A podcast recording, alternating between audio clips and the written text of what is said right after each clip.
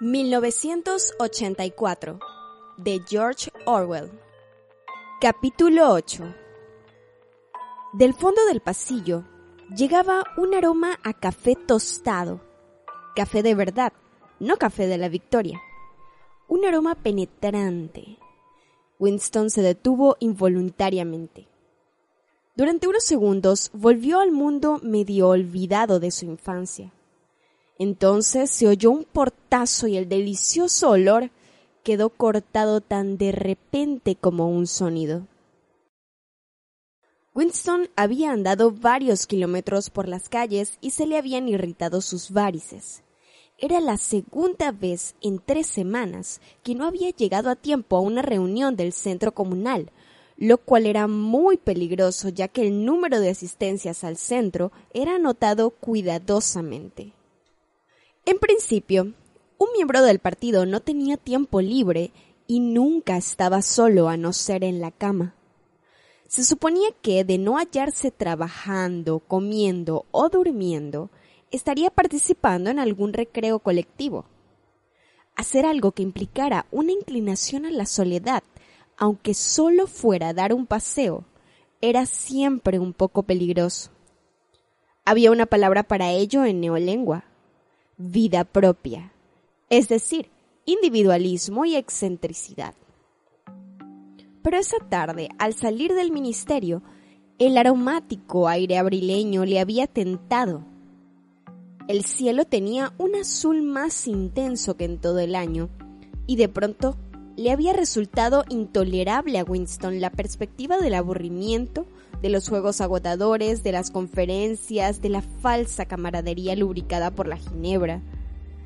Sintió el impulso de marcharse de la parada del autobús y callejear por el laberinto de Londres, primero hacia el sur, luego hacia el este y otra vez hacia el norte, perdiéndose por calles desconocidas y sin preocuparse apenas por la dirección que tomaba. Si hay esperanza, habría escrito en el diario, está en los proles. Estas palabras le volvían como afirmación de una verdad mística y de un absurdo palpable. Penetró por los suburbios del norte y del este alrededor de lo que en tiempos había sido la estación de San Pancracio. Marchaba por una calle empedrada cuyas viejas casas solo tenían dos pisos y cuyas puertas abiertas descubrían los sórdidos interiores. De trecho en trecho había charcos de agua sucia por entre las piedras. Entraban y salían en las casuchas y llenaban las callejuelas infinidad de personas, muchachas en la flor de la edad con bocas violentamente pintadas, muchachas que perseguían a los jóvenes y mujeres de cuerpos obesos y bamboleantes, vivas pruebas de lo que serían las muchachas cuando tuvieran diez años más ancianos que se movían dificultosamente y niños descalzos que jugaban en los charcos y salían corriendo al oír los irritados chillidos de sus madres. La cuarta parte de las ventanas de la calle estaban rotas y tapadas con cartones. La mayoría de la gente no prestaba atención a Winston. Algunos lo miraban con cauta curiosidad. Dos monstruosas mujeres de brazos rojizos cruzados sobre los delantales hablaban en una de las puertas. Winston oyó algunos retazos de la conversación. Pues sí, fui y le dije. Todo eso está muy bien, pero si hubieras estado en mi lugar hubieras hecho lo mismo que yo. Es muy sencillo eso de criticar, le dije. Pero tú no tienes los mismos problemas que yo.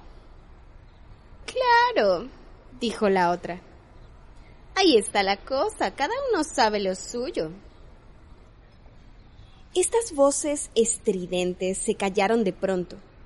Las mujeres observaron a Winston con hostil silencio cuando pasó ante ellas. Pero no era exactamente hostilidad, sino una especie de alerta momentánea, como cuando nos cruzamos con un animal desconocido. El mono azul del partido no se veía con frecuencia en una calle como esta. Desde luego, era muy poco frecuente que lo vieran a uno en semejantes sitios, a no ser que tuviera algo muy concreto que hacer allí. Las patrullas le detenían a uno en cuanto lo sorprendían en una calle de proles y le preguntaban ¿Quieres enseñarme la documentación, camarada? ¿Qué haces por aquí? ¿A qué hora saliste del trabajo? ¿Tienes la costumbre de tomar este camino para ir a tu casa? Y así sucesivamente. No es que hubiera una disposición especial prohibiendo regresar a casa por un camino insólito, más era lo suficiente para hacerse notar si la policía del pensamiento lo descubría. De pronto, toda la calle empezó a agitarse. Hubo gritos de aviso por todas partes.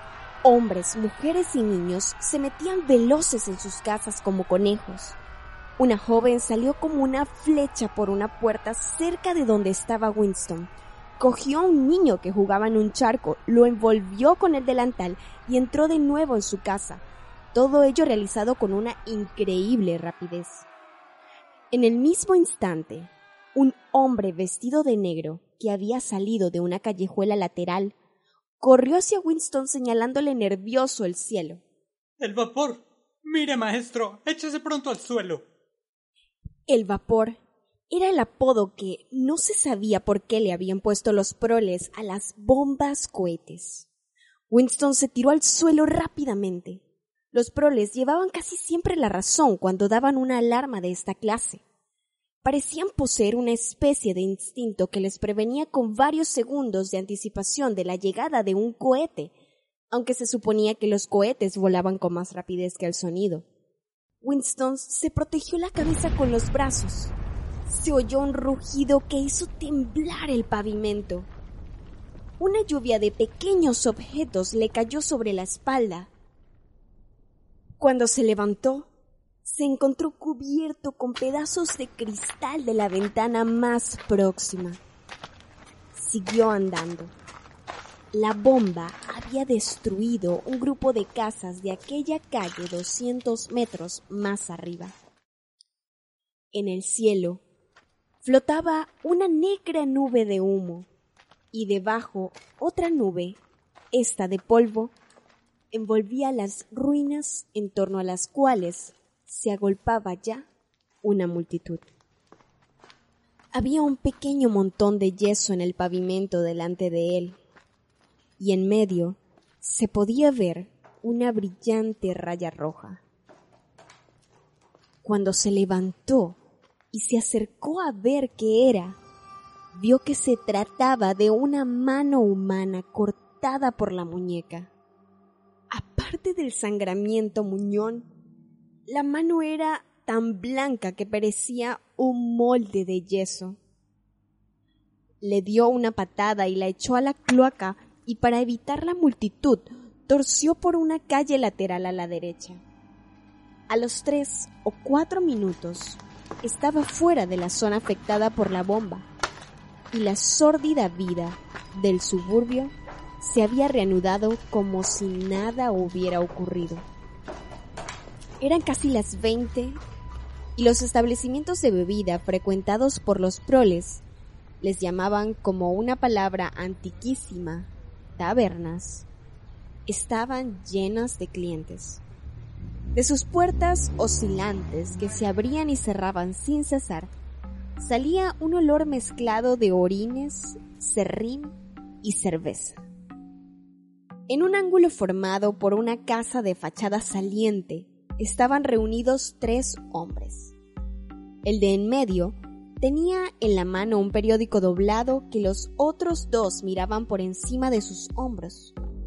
Antes ya de acercarse lo suficiente para ver la expresión de sus caras, pudo deducir Winston, por la inmovilidad de sus cuerpos, que estaban absortos.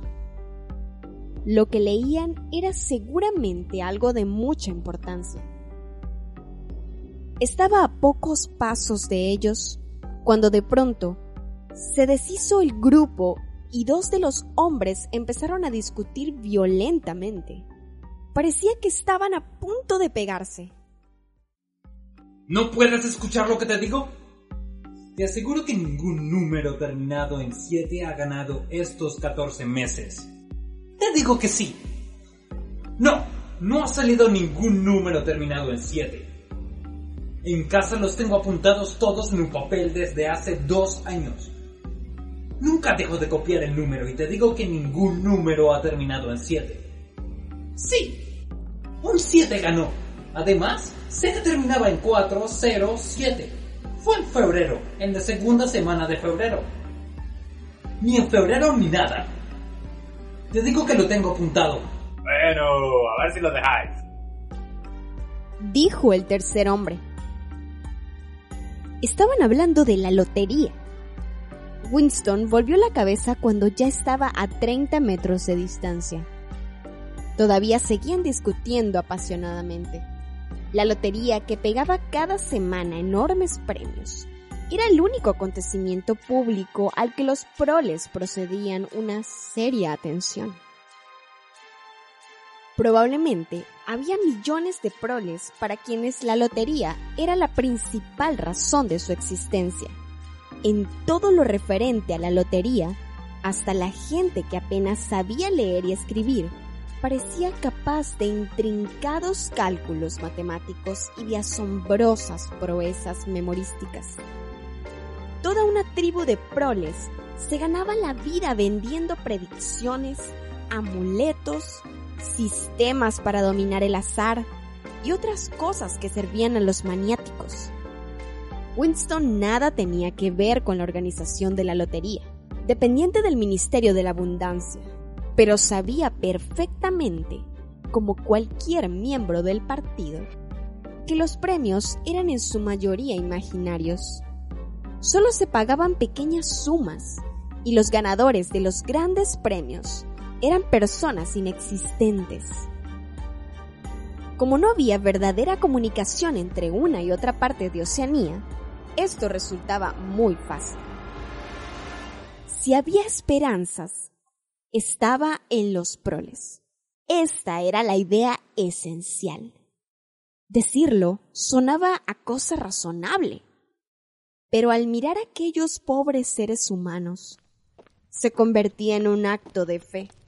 La calle por la que descendía Winston le despertó la sensación de que ya antes había estado por allí y que no hacía mucho tiempo fue una calle importante. Al final de ella había una escalinata por donde se bajaba a otra calle en la que estaba un mercadillo de legumbres. Entonces recordó Winston dónde estaba.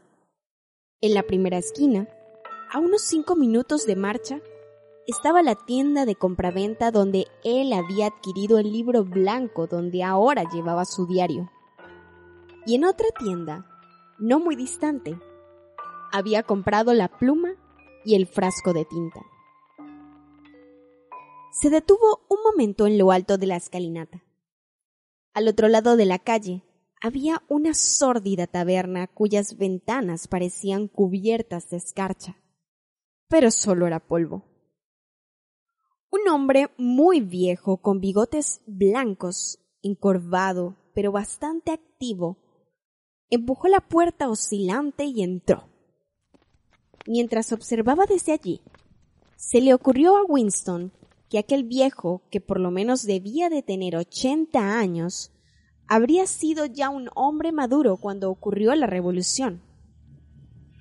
Él y unos cuantos como él eran los últimos eslabones que unían al mundo actual con el mundo desaparecido del capitalismo. En el partido no había mucha gente cuyas ideas se hubieran formado antes de la revolución. La generación más vieja había sido barrida casi por completo en las grandes purgas de los años 50 y 60, y los pocos que sobrevivieron vivían aterrorizados y en una entrega intelectual absoluta.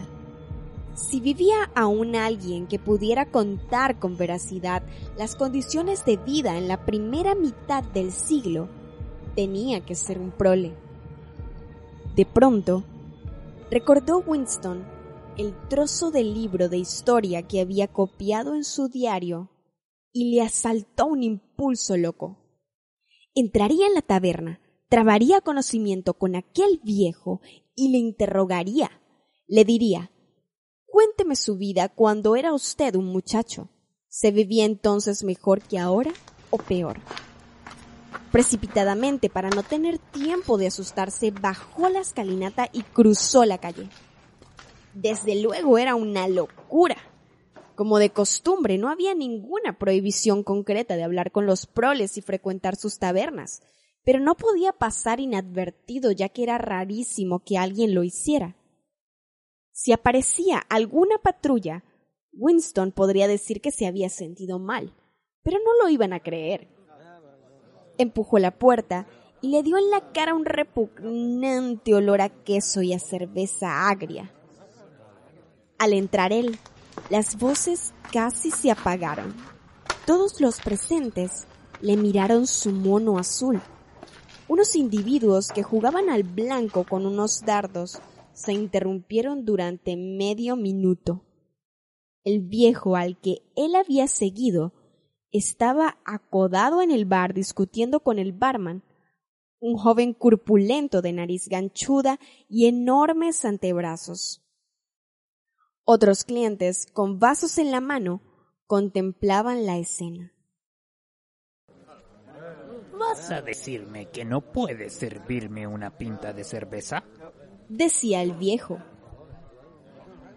¿Y qué demonios es ese nombre de pinta? Preguntó el tabernero inclinándose sobre el mostrador con los dedos apoyados en él. Pucha, presume de tabernero y no sabe lo que es una pinta. A este hay que mandarle a la escuela. Nunca he oído hablar de pintas para beber. Aquí se sirve por litros, medios litros. Ahí enfrente tiene usted los vasos en ese estante para cada cantidad de líquido. Cuando yo era joven, no bebíamos por litros ni por medios litros. Insistió el viejo, Cuando usted era joven, nosotros vivíamos en las copas de los árboles. Dijo el tabernero guiñándoles el ojo a los otros clientes. Hubo una carcajada general y la intranquilidad causada por la llegada de Winston parecía haber desaparecido. El viejo enrojeció, se volvió para marcharse refunfuñando y tropezó con Winston. Winston lo cogió deferentemente por el brazo. ¿Me permite invitarle a beber algo? Es usted un caballero. Dijo el otro, que parecía no haberse fijado en el mono azul de Winston. Una pinta. Quiera usted o no quiera. añadió agresivo dirigiéndose al tabernero. Este llenó dos vasos de medio litro con cerveza negra. La cerveza era la única bebida que se podía conseguir en los establecimientos de bebidas de los proles. Estos no estaban autorizados a beber cerveza, aunque en la práctica se la proporcionaban con mucha facilidad. El tiro al blanco con dardos estaba otra vez en plena actividad, y los hombres que bebían en el mostrador discutían sobre billetes de lotería. Todos olvidaron durante unos momentos la presencia de Winston. Había una mesa debajo de una ventana donde el viejo y él podrían hablar sin miedo a ser oídos. Era terriblemente peligroso, pero no había telepantalla en la habitación. De esto se había asegurado Winston en cuanto entró. Debe usted de haber visto grandes cambios desde que usted era un muchacho. Empezó a explorar Winston. La pálida mirada azul del viejo recorrió el local como si fuera allí donde los cambios habían ocurrido. La cerveza era mejor Dijo por último. Y más barata. Cuando yo era un jovencito, la cerveza costaba cuatro peniques, los tres cuartos. Eso era antes de la guerra, naturalmente. ¿Qué guerra es esa? Preguntó Winston.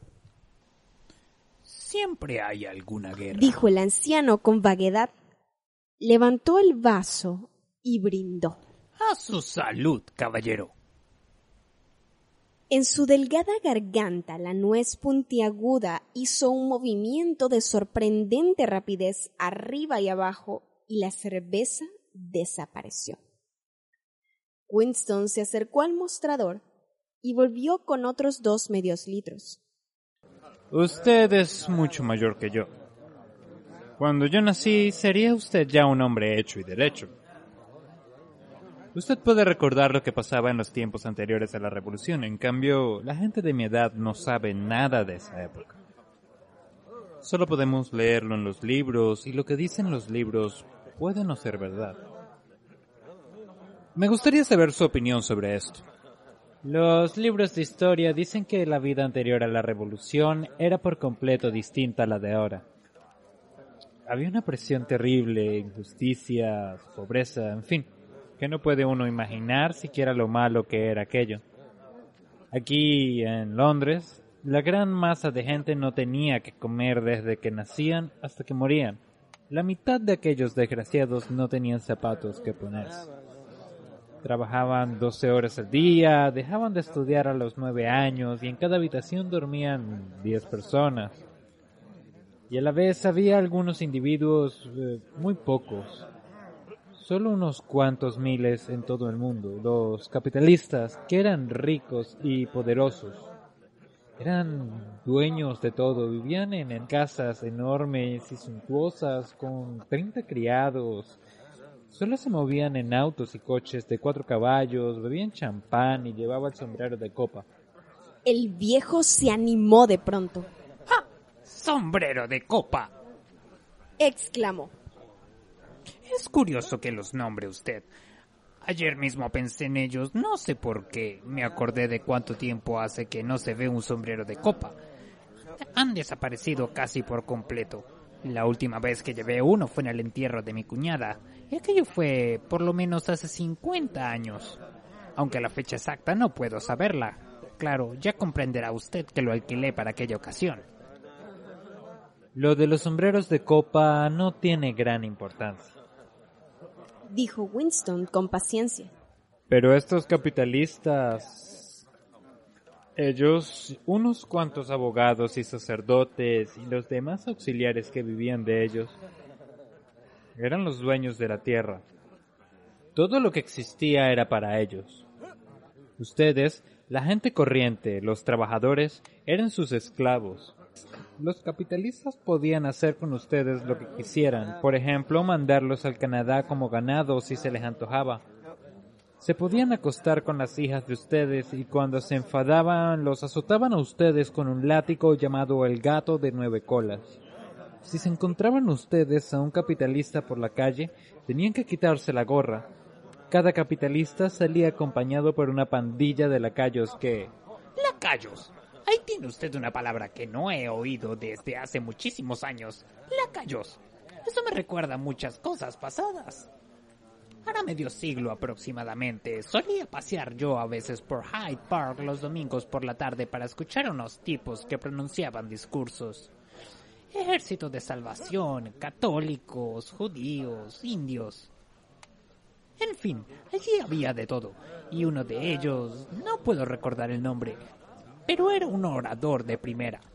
No hacía más que gritar lacayos, lacayos de la burguesía, esclavos de las clases dirigentes, y también le gustaba mucho llamar los parásitos y a los otros les llamaban hienas. Sí, una palabra algo así como hiena. Claro que se refería al Partido Laborista, ya será usted cargo.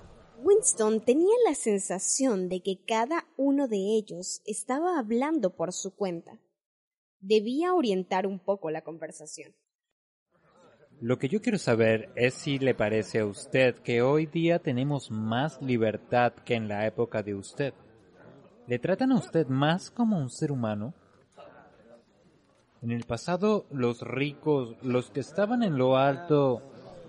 Hmm, la Cámara de los Lores. Evocó el viejo. Bueno, la Cámara de los Lores. Le pregunto a usted si esa gente le trataba como un inferior por el simple hecho de que ellos eran ricos y usted pobre. Por ejemplo, ¿es cierto que tenía usted que quitarse la gorra y llamarle señor cuando se los cruzara por la calle?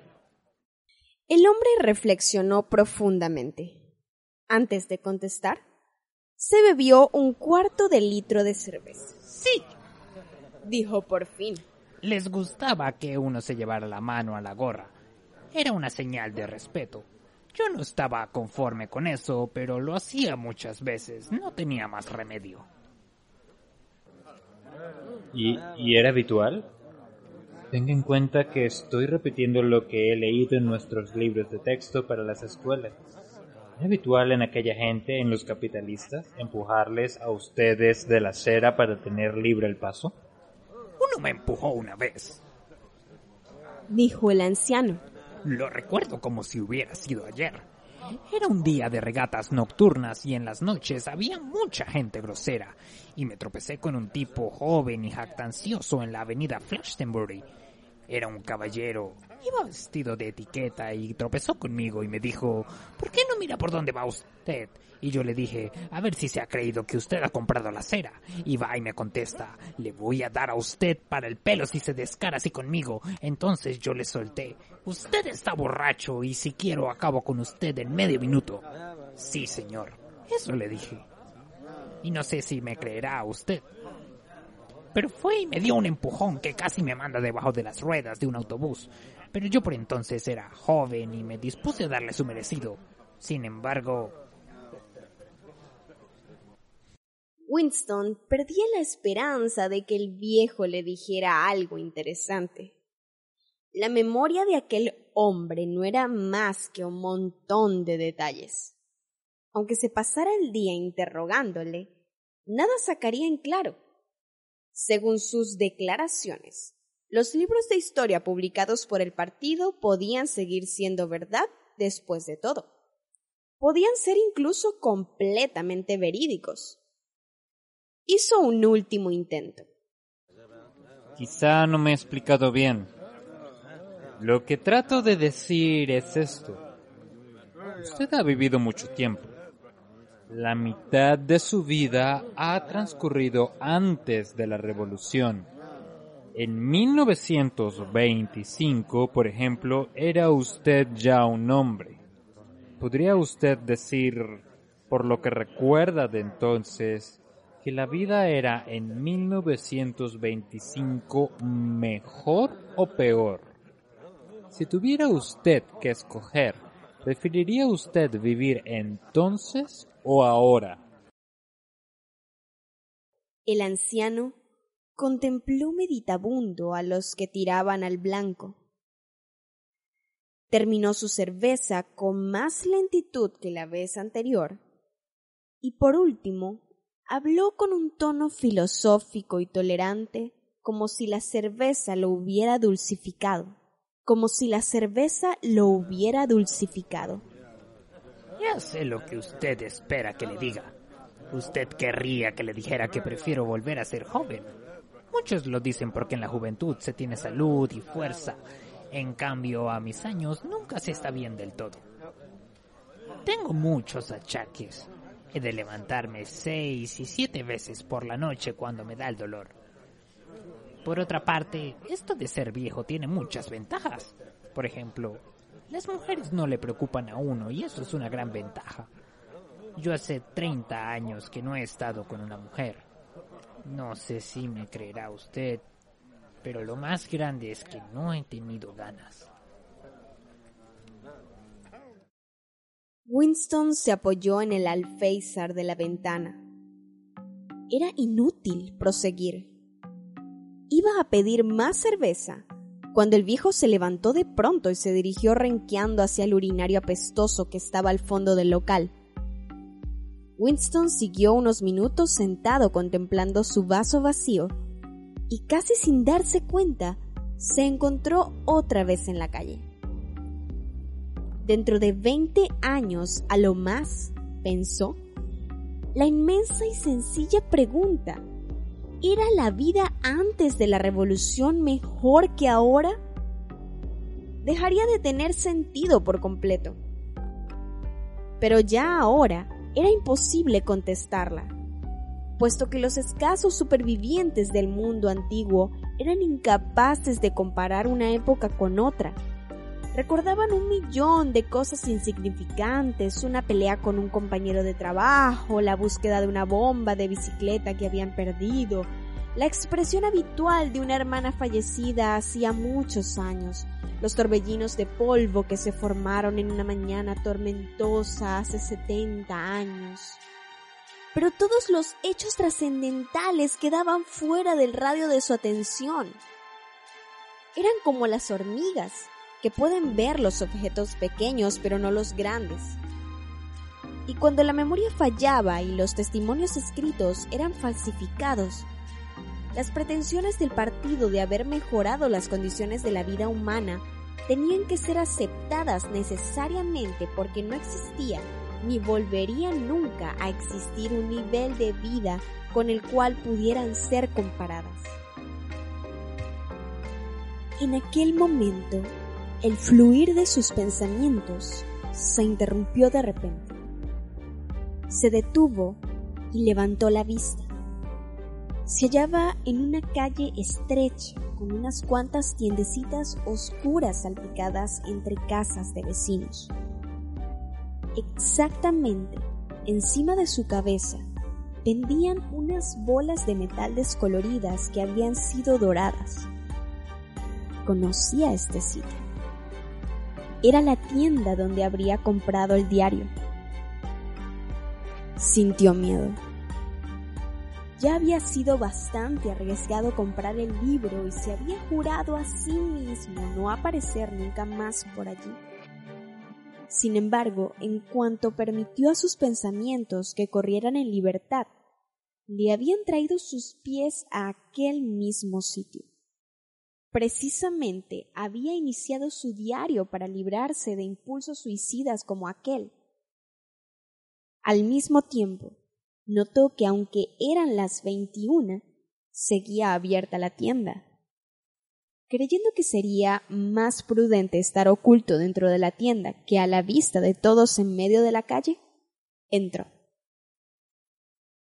Si le preguntaban, podía decir que andaba buscando hojas de afeitar. El dueño acababa de encender una lámpara de aceite que echaba un olor molesto, pero tranquilizador. Era un hombre de unos sesenta años de aspecto frágil y un poco encorvado con una nariz larga y simpática y ojos de suave mirar a pesar de las gafas de gruesos cristales. Su cabello era casi blanco, pero las cejas, muy pobladas, se conservaban negras. Sus gafas, sus movimientos acompasados y el hecho de que llevaba una vieja chaqueta de terciopelo negro le daban un cierto aire intelectual, como si hubiera sido un hombre de letras o quizás un músico. De voz suave, algo apagada, tenía un acento menos marcado que la mayoría de los proles. Le reconoció usted cuando estaba ahí afuera parado. Dijo inmediatamente. Usted es el caballero que me compró aquel álbum para arreglárselo seguramente a alguna señorita. Era de muy buen papel.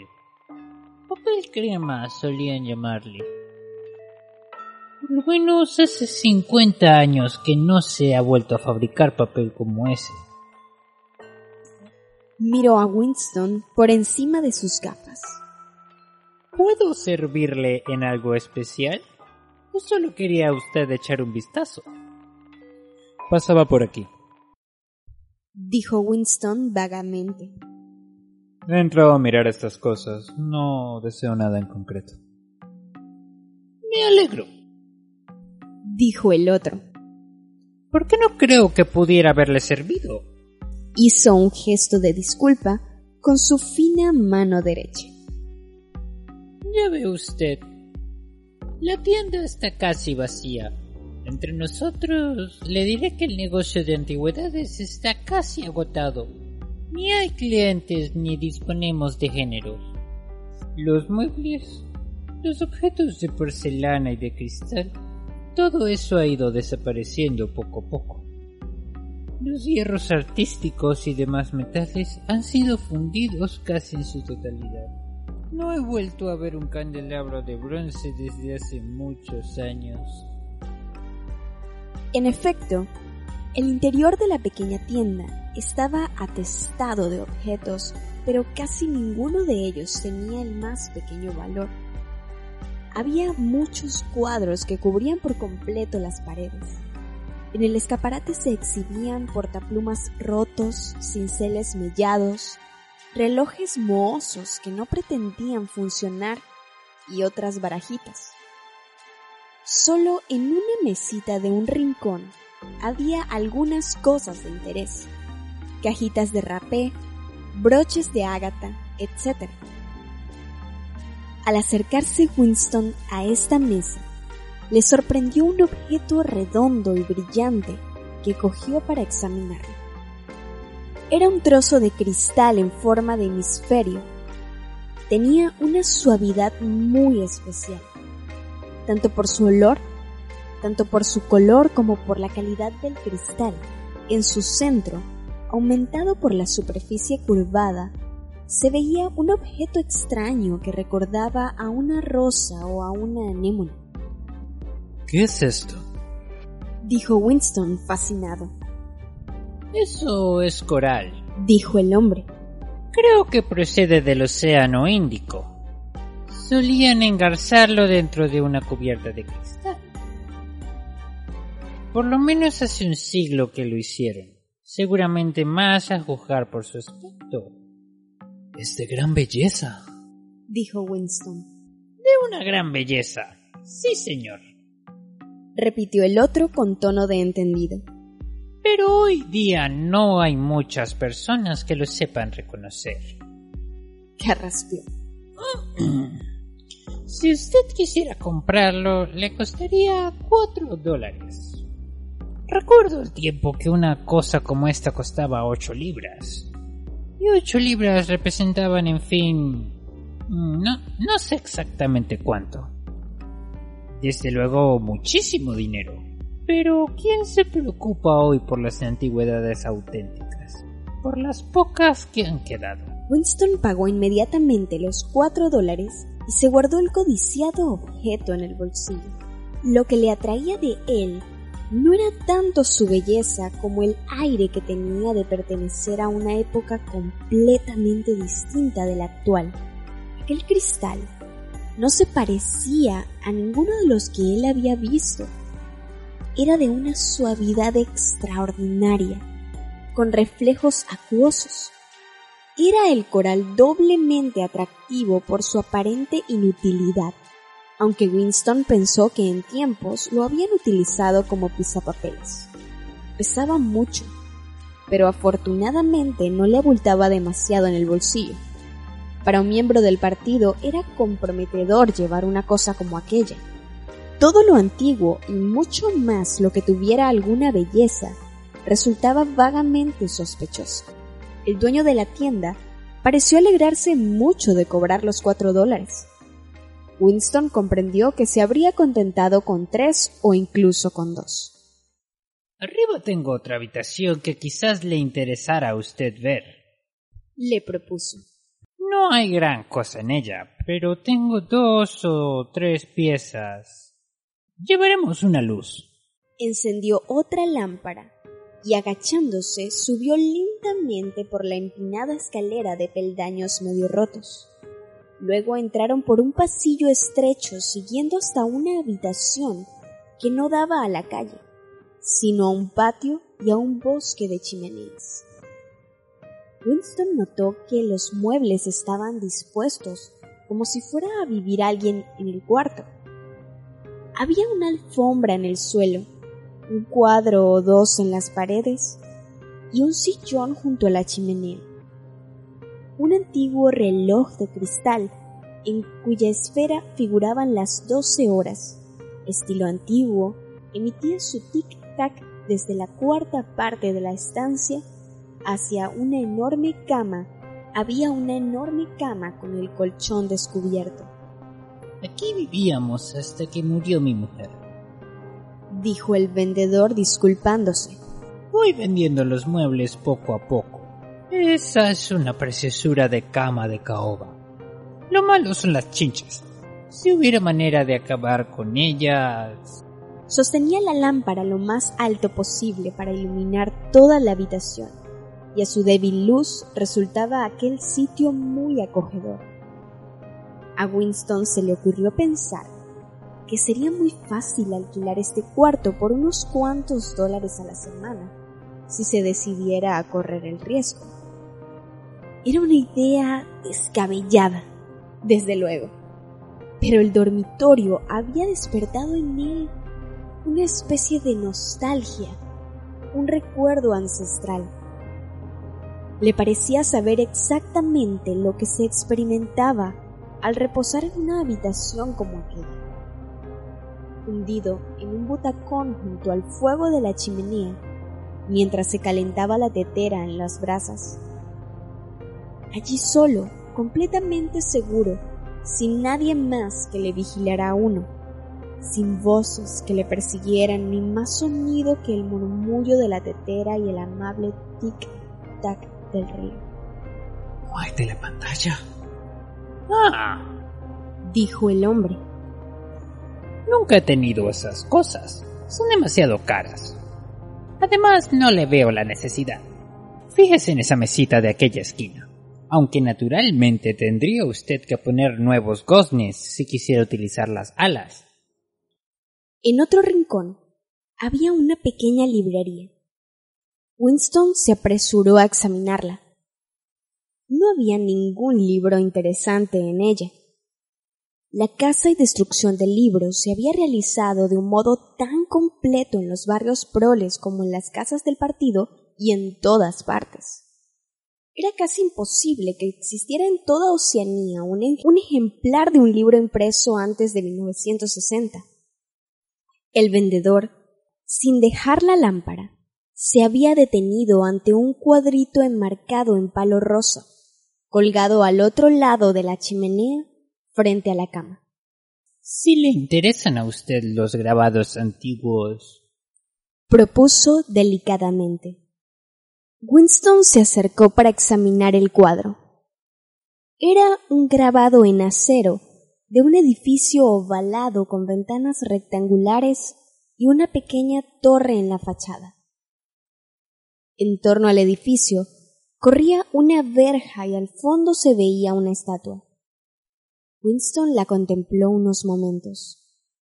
Le parecía algo familiar, pero no podía recordar la estatua. El marco está clavado en la pared, Dijo el otro.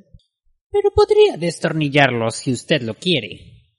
Conozco ese edificio. Dijo Winston por fin. Está ahora en ruinas, cerca del Palacio de Justicia. Exactamente. Fue bombardeado hace muchos años. En tiempos fue a una iglesia. Creo que se llamaba San Clemente.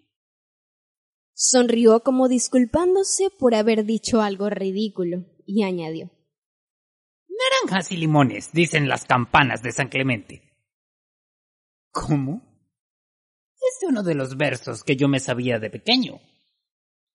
Empezaban con naranjas y limones, dicen las campanas de San Clemente. Ya no, ya no recuerdo cómo sigue, pero sí me acuerdo de la terminación.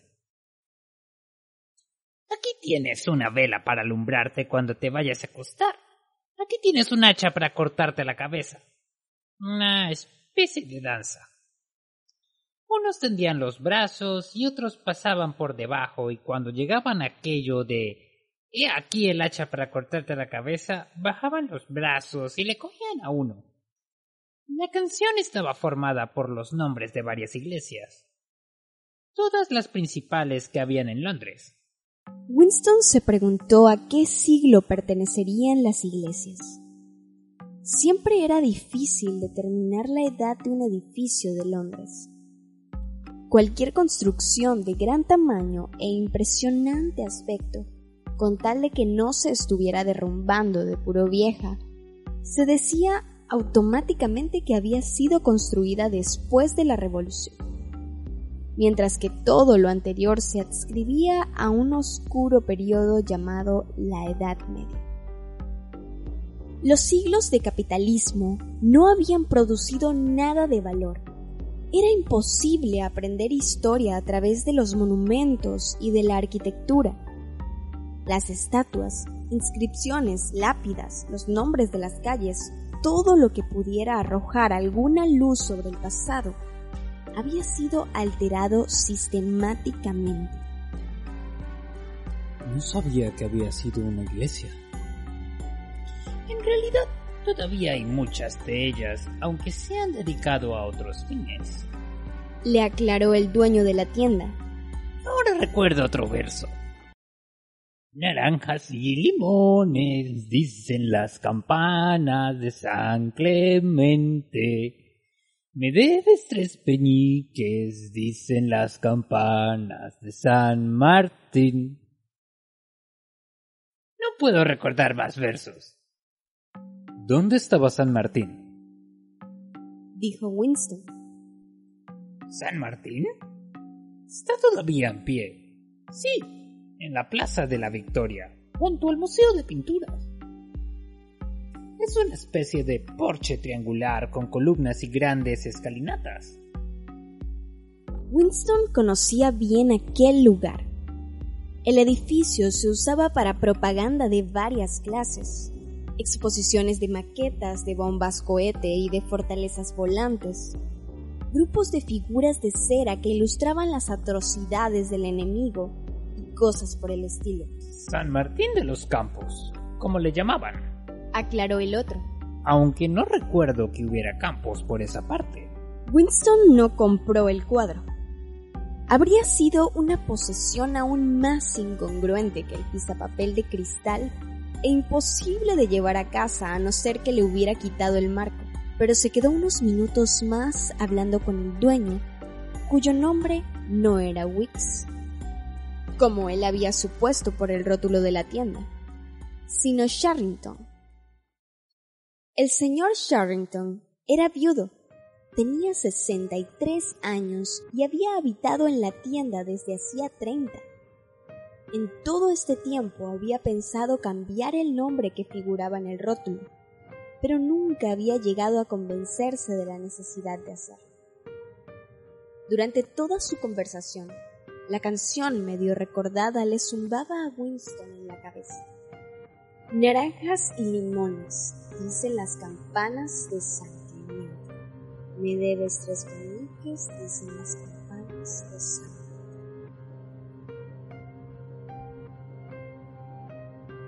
Era curioso que al repetirse esos versos tuviera la sensación de estar oyendo campanas. Las campanas de un Londres desaparecido o que existía en alguna parte. Winston, sin embargo, no recordaba haber oído campanas en su vida. Salió de la tienda del señor Sharrington. Se había adelantado a él desde el piso de arriba. No quería que lo acompañara hasta la puerta para que no se diera cuenta de que reconocía la calle por si había alguien. En efecto, había decidido volver a visitar la tienda cuando pasara un tiempo prudente. En efecto, había decidido volver a visitar la tienda cuando pasara un tiempo prudencial, por ejemplo, un mes. Después de todo, esto no era más peligroso que faltar una tarde al centro. Lo más arriesgado había sido volver después de comprar el diario sin saber si el dueño de la tienda era de fiar. Sin embargo, sí, pensó otra vez, volvería. Compraría más objetos antiguos y bellos. Compraría el grabado de San Clemente y se lo llevaría a casa sin el marco escondiéndolo debajo del mono.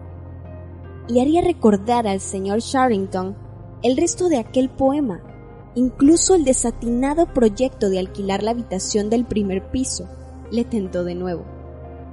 Durante unos cinco segundos, su exaltación le hizo imprudente y salió a la calle sin asegurarse antes por el escaparate de que no pasaba nadie. Incluso empezó a tararear con música improvisada. Naranjas y limones, dicen las campanas de San Clemente. Me debes tres peniques, dicen las. De pronto, pareció helársele el corazón y derretírsele las entrañas. Una figura en mono azul avanzaba hacia él a unos diez metros de distancia. Era la muchacha del departamento de novela, la joven del cabello negro. Anochecía, pero podía reconocerla fácilmente. Ella lo miró directamente a la cara y luego apresuró el paso y pasó junto a él como si no lo hubiera visto. Durante unos cuantos segundos, Winston quedó paralizado. Luego torció a la derecha y anduvo sin notar que iba en dirección equivocada. De todos modos, era evidente que la joven lo espiaba. Tenía que haberlo seguido hasta allí. Durante unos cuantos segundos, Winston quedó paralizado. Luego torció a la derecha y anduvo sin notar que iba en dirección equivocada.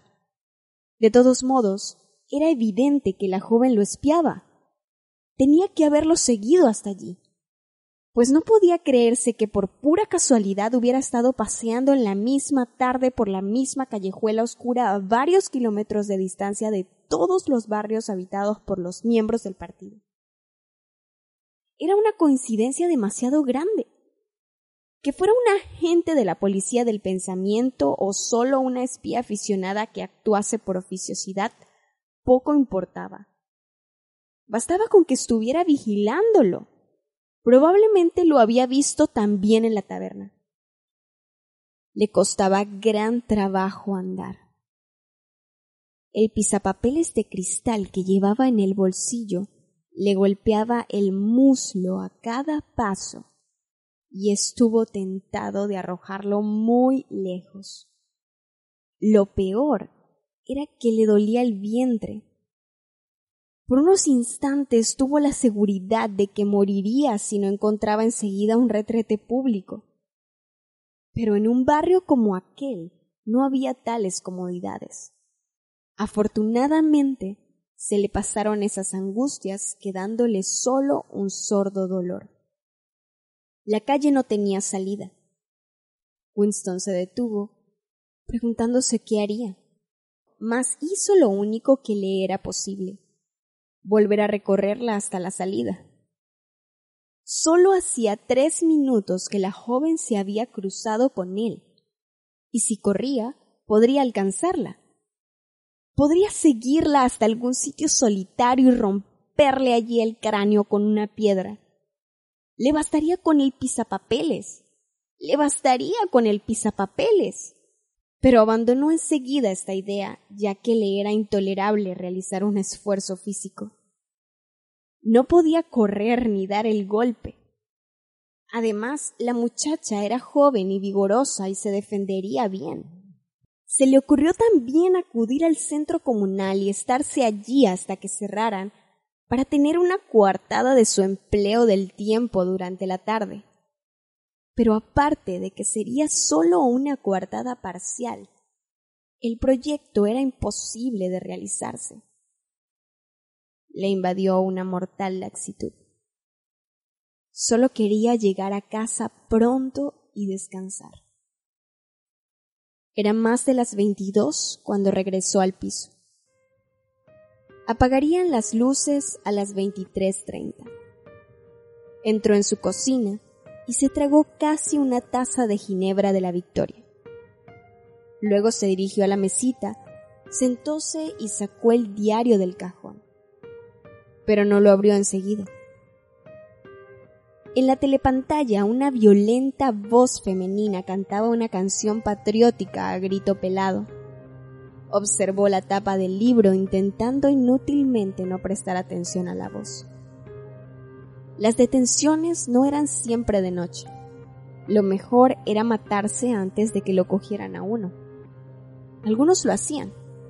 Muchas de las llamadas desapariciones no eran más que suicidios pero hacía falta un valor desesperado para matarse en un mundo donde las armas de fuego y cualquier veneno rápido y seguro eran imposibles de encontrar.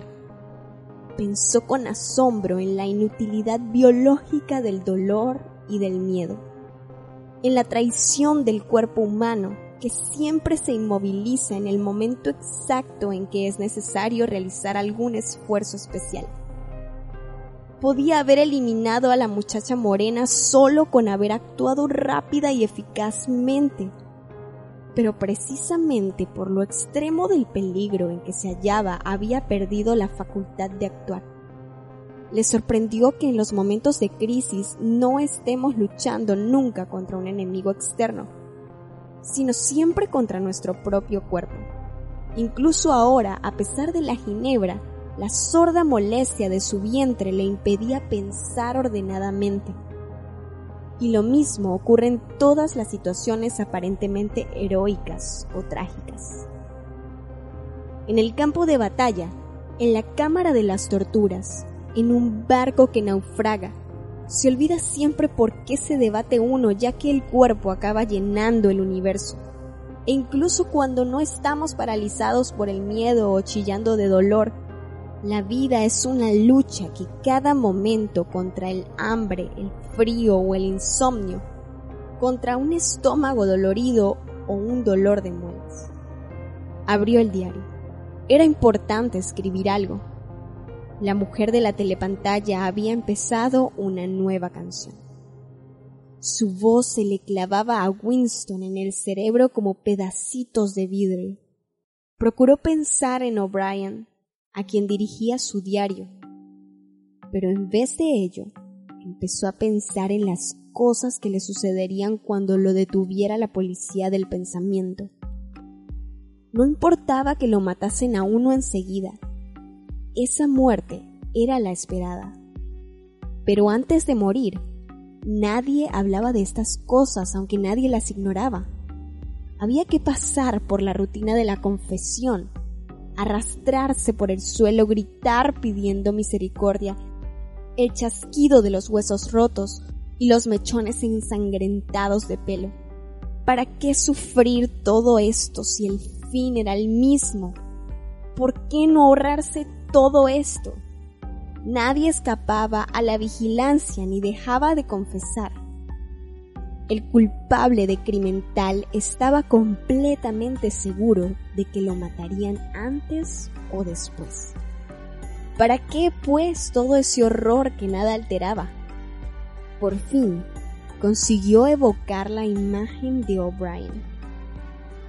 Nos encontraremos en el sitio donde no hay oscuridad. Le había dicho O'Brien en el sueño. Winston sabía lo que esto significaba, o se figuraba saberlo. El lugar donde no hay oscuridad era el futuro imaginado que nunca se vería, pero por adivinación podría uno participar en él místicamente. Con la voz de la telepantalla zumbándole en los oídos no podía pensar con hilación. Se puso un cigarrillo en la boca la mitad del tabaco se le cayó en la lengua, un polvillo amargo que luego no se podía escupir. El rostro del gran hermano flotaba en su mente desplazando al de O'Brien. Lo mismo que había hecho unos días antes, se sacó una moneda del bolsillo y la contempló. El rostro le miraba pesado, tranquilo, protector pero ¿qué clase de sonrisa se escondía bajo el oscuro bigote? Las palabras de las consignas martillaban el cerebro de Winston. La guerra es la paz. La libertad es la esclavitud. La ignorancia es la fuerza. Final de la primera parte. Somos Paola Chacón y José Andrés Molina y estás escuchando Bibliófilos, Cuentos y Novelas. Síguenos en nuestras redes sociales, YouTube, Spotify e Evox para seguir escuchando más historias con la mejor narrativa.